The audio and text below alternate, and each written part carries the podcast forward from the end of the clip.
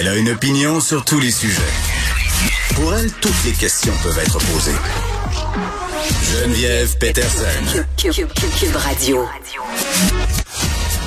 Salut tout le monde, bienvenue à l'émission. Bien évidemment, on va reparler du budget, ce fameux 500 dollars qui remplit absolument l'objectif de détourner l'attention de toutes les autres euh, mesures. Les gens se demandent euh, quand est-ce qu'on va l'avoir, euh, ce 500 dollars qui sera donné à toutes les personnes qui font moins de 100 000 dollars net par année?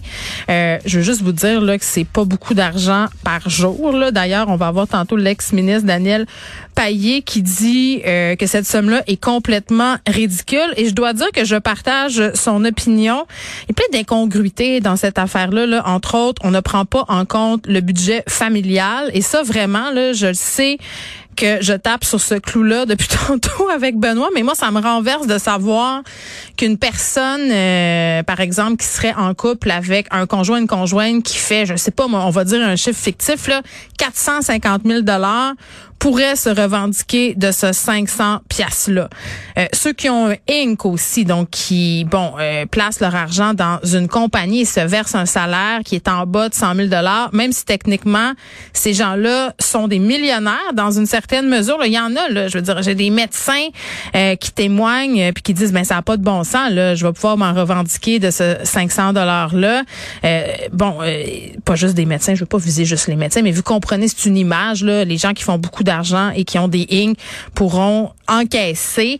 Et vraiment, cette mesure-là qui est électorale, je pense que tout le monde l'aura compris, c'est pas quelque chose qui est récurrent, c'est pas quelque chose non plus qui est structural. On n'est pas en train d'investir dans des infrastructures, on n'est pas en train d'investir dans l'éducation, en santé. Et est-ce qu'on aide vraiment les gens qui en ont le plus besoin? J'ai envie de dire que la réponse, c'est non. C'est tellement long et c'est tellement non parce que, écoutez, là, euh, si on l'avait donné, par exemple, à des gens qui font 30 000 par année, 45 000 par année, 500 dollars, ça fait vraiment une différence. Pour vrai, là, mais si tu fais 95 000 par année, là, t'attends pas après 500 dollars.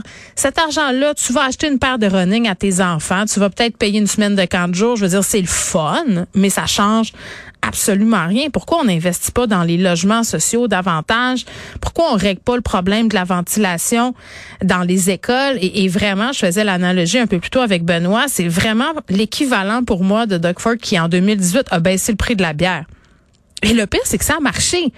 Et ça marche, ce 500 $-là. Les, gens sont contents et, et ça choque plein, plein d'organismes qui parlent et crient et hurlent depuis des années qu'ils ont besoin d'argent. Et on aura tantôt une personne qui travaille à la Fédération des maisons d'hébergement pour les femmes qui sont victimes de violences conjugales. Le budget d'hier qui prévoit leur donner le tiers de leur demande. Tu sais, on est partout là sur la place publique. Hein, Geneviève Guilbeault, Nathalie Roy. Et je dis pas qu'ils font rien là, pour lutter contre la violence conjugale, mais il faudrait à un moment donné que les bottines suivent les babines. Le bracelet électronique, c'est bien. Le tribunal spécialisé, c'est bien.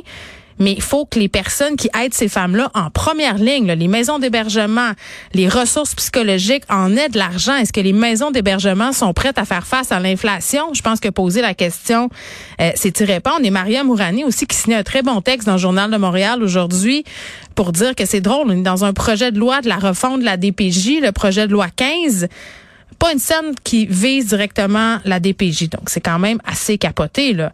Donc, vous aurez compris qu'on va parler du budget aujourd'hui. Et le budget, ben, ça a une caractéristique, les, souvent, on le critique. Donc, c'est ça qu'on va faire. Il y a des bons coups aussi, on va les souligner un peu plus tard avec Elsie et Marc-André. Et euh, je vous invite quand même euh, à rester à l'écoute pour Vincent Dessureau qui va nous parler du voyage ultra malaisant de Kate et William dans les colonies africaines. Aujourd'hui encore en 2022, on a fait ça et euh, point de presse de Luc Boileau, là, ça sera aux alentours de 14 heures. Donc on va revenir là-dessus avec Elsie et Marc-André. Quatrième dose qui pointe à l'horizon. Ben oui. Et moi je vais annoncer tout de suite mes couleurs. Euh, évidemment, je vais la prendre cette quatrième dose-là, mais j'aimerais vraiment beaucoup qu'on m'explique pourquoi. Puis pourquoi maintenant? Puis je comprends qu'on est dans une sixième vague en Europe, moi je le comprends, mais on le sait là au niveau de l'adhérence à cette troisième dose qu'on vient, qu'on vient d'avoir, il y a plusieurs personnes qui se sont dit ah c'est pas vraiment nécessaire, moi je la veux pas la troisième dose. À un moment donné, combien de vaccins ça va prendre? Et je ne sais pas quels arguments ils vont sortir le gouvernement pour convaincre la population d'y aller avec une quatrième dose. Là. Mais moi, j'aimerais aussi qu'on m'apprenne et qu'on me dise quand est-ce que les enfants de 5 à 12 ans pourront avoir une troisième dose. Puis c'est plate à dire, là, dans certaines écoles, ça vient juste de se passer, cette deuxième dose-là. Donc avant peut-être de penser à une quatrième dose, euh, peut-être qu'on va la penser pour les personnes qui sont plus vulnérables. Je pense que c'est ça qui est dans les cartons, mais les enfants de 5 à 12 ans qui sont à l'école, je veux dire, tout le monde a la COVID en ce moment. Ceux qui l'ont pas eu au mois de décembre, ils l'ont maintenant. On le sait, là, dans les écoles, on a abandonné le masque en classe et ça donne le résultat qu'on connaît. Il y a une montée des cas, il y a une montée des hospitalisations au Québec. Vaccinons les enfants, pour vrai.